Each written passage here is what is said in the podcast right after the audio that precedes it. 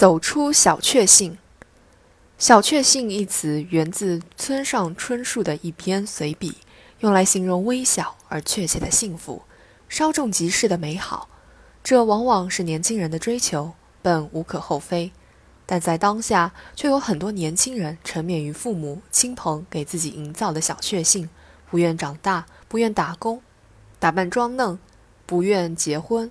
生怕自己的小小努力就会让身边的美好流失，而总是感慨外界因素对个人成长的影响，在关注自我时注视世界，在否定自我中能够追逐未来。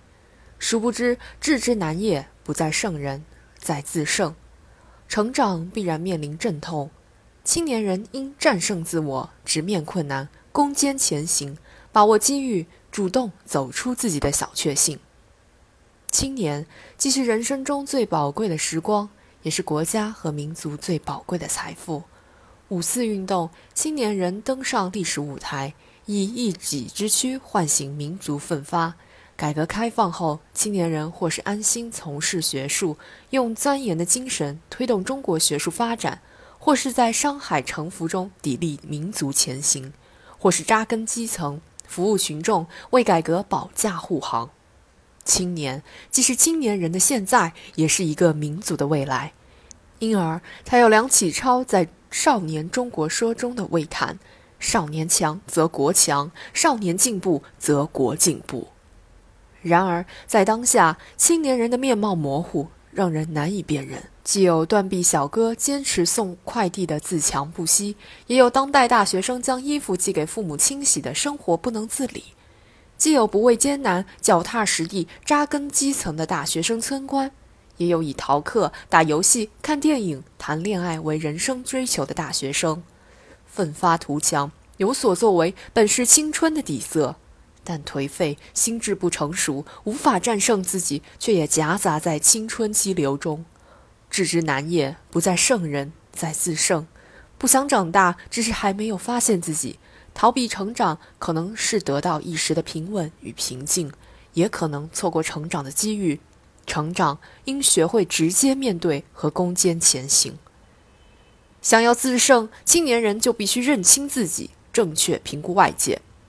年轻人正在经历一个成长初显期，心智不够强大成熟，这是成长的客观规律。年轻人应在这个阶段勤奋积累。勇于实践，为未来的生活做好准备。另外，我国经济产业结构调整升级，社会职业结构和内涵发生极大变化，全新职业和更新职业应运而生。营养师、微领队、私人教练、陪购师等如雨后春笋，发展迅速。这些新职业既可以满足兴趣爱好，更可以获得报酬，减少个人对单位的依赖。